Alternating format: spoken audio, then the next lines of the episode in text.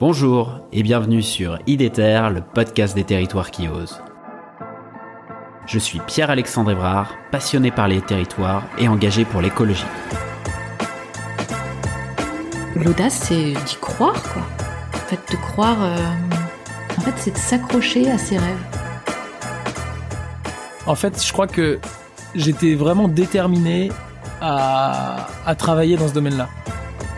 J'aime bien les gens qui euh, essayent de diffuser de la joie, de, du vivre ensemble, euh, de créer quelque chose ensemble, un peu partout là où ils sont.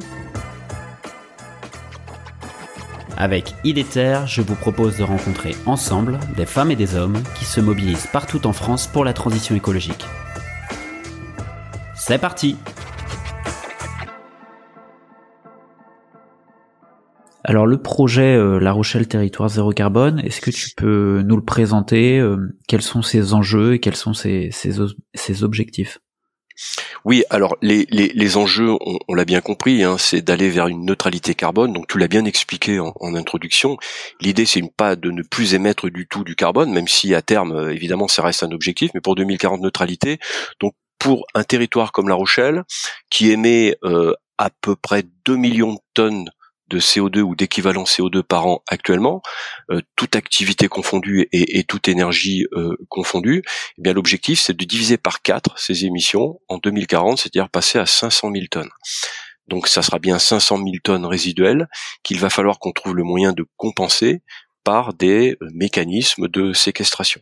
Alors les mécanismes de séquestration, ils sont bien connus. Alors sur notre territoire, hein, il ne s'agit pas d'aller planter des forêts à l'autre bout du monde, sur notre territoire.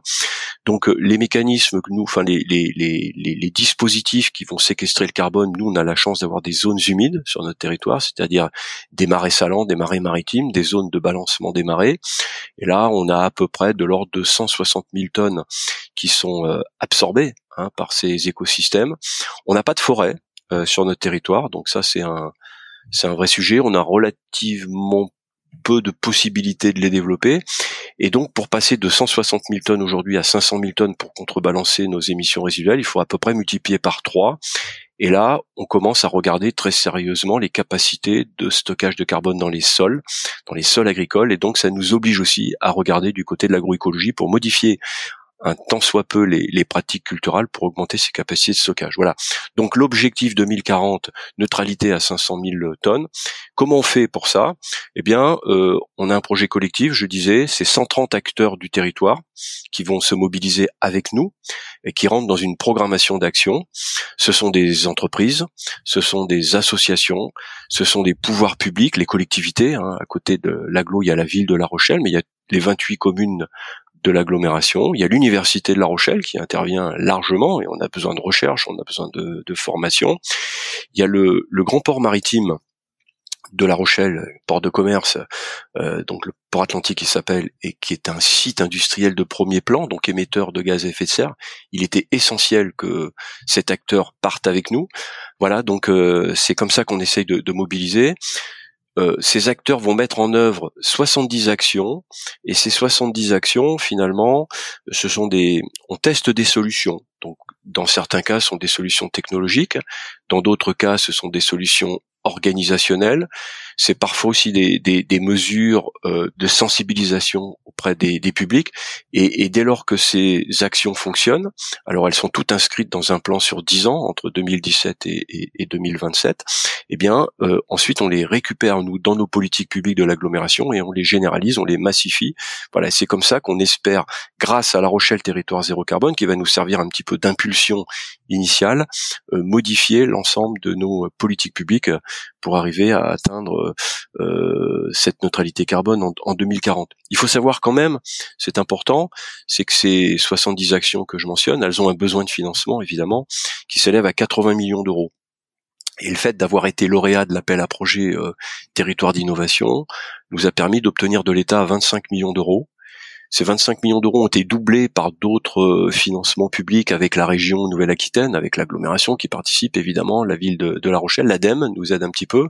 Donc là, on a réussi à rassembler un ensemble de 50 millions d'euros d'argent public et c'est complété par 30 millions d'euros d'argent euh, privé apporté par nos partenaires, les entreprises, les associations. Alors ils nous donnent pas de l'argent, c'est pas du cash comme on dit, mais c'est la valorisation de leur engagement à travers euh, des euh, techniciens, des ingénieurs, euh, des personnes qui vont participer à la mise en œuvre de, de, nos actions.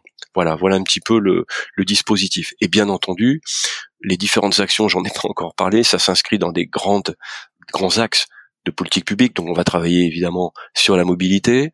On travaille sur un deuxième axe important qui est euh, euh, tout ce qui est euh, réhabilitation thermique de l'habitat.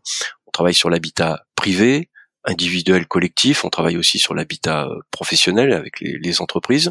On a un troisième axe sur ce qu'on appelle l'économie circulaire, c'est-à-dire sur nos grosses, nos grandes zones d'activité économique. On essaye grâce à l'aide d'associations dont c'est le métier.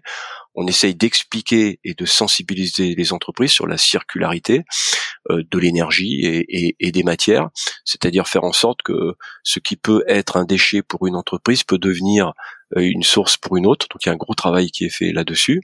On a un quatrième axe autour euh, de la production d'énergie renouvelable, plutôt en milieu urbain. Et là, c'est essentiellement, on parle de, de photovoltaïque, mmh. euh, c'est-à-dire organiser des grandes ombrières photovoltaïques avec des dispositifs de boucle d'autoconsommation collective, c'est-à-dire on essaye de produire et consommer localement l'énergie ou dit autrement l'énergie en, circuit court. Et puis le cinquième axe, là c'est la séquestration carbone. Et c'est vrai qu'on fait beaucoup de travaux sur euh, les zones humides pour voir dans quelle mesure on peut optimiser la captation carbone par ces euh, par ces espaces qui sont des espaces à la fois naturels mais également aussi parfois anthropisés, c'est-à-dire utilisés euh, à des fins à des fins agricoles. Voilà, voilà un petit peu les, les, les cinq grands axes. Et puis depuis, on s'est aperçu qu'il nous en manquait quand même deux importants. On les a rajoutés depuis c'est tout ce qui touche l'agriculture, parce que dans notre grand territoire, les deux tiers de la superficie, c'est ce qu'on appelle la surface agricole utile, donc cultivée. C'est beaucoup de la grande culture, hein, culture de céréales. Donc c'est une culture qui n'est pas nécessairement très euh, euh, favorable pour la fixation du carbone.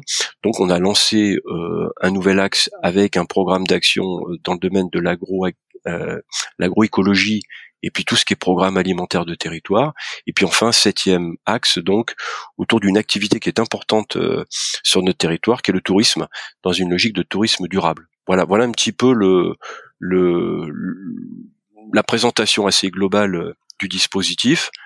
On a aussi un système de, gouvernance donc l'agglomération la, pilote pas ça toute seule, c'est collectif là aussi. Donc on, on pilote avec euh, ce qu'on appelle nous les membres fondateurs du projet. Donc à côté de la l'agglomération, il y a la ville de La Rochelle, il y a l'université de La Rochelle, qui n'est pas là que pour faire de la recherche et de l'enseignement supérieur, mais pour participer à la prise de décision. Il y a le grand port euh, euh, de commerce de La Rochelle, donc port Atlantique. Et puis enfin, on a une association qui s'appelle Atlantec, qui est un, un parc technologique pilote bas carbone, on essaye de faire fonctionner grandeur nature différents types d'activités.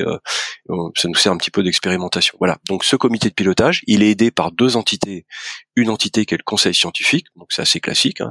Tout ce qu'on fait, on le fait analyser par les scientifiques d'abord, qui nous font des remarques, des critiques et nous amènent parfois à modifier euh, nos actions. Et puis, je pense l'originalité du projet, c'est aussi de dire euh, il faut faire participer euh, les citoyens. Donc, on a mis en place un, comité citoyen, donc qui est constitué par 30 citoyens qui ont été recrutés parmi les habitants euh, de l'agglomération de La Rochelle et qui peut faire de l'autosaisine où nous pouvons les saisir sur un certain nombre de sujets et ils participent également depuis peu à la prise de décision dans le cadre de, ce programme. Voilà pour une présentation euh, assez générale sans rentrer dans trop de détails. Super, voilà arrivé à la fin de l'épisode. J'espère que celui-ci vous a plu. Si c'est le cas, je vous encourage à le partager sur vos réseaux sociaux et à mettre 5 étoiles au podcast sur Spotify ou Apple Podcast. N'hésitez pas non plus à m'écrire ou à me proposer des sujets en m'interpellant directement sur les réseaux LinkedIn, Twitter ou Instagram. À bientôt!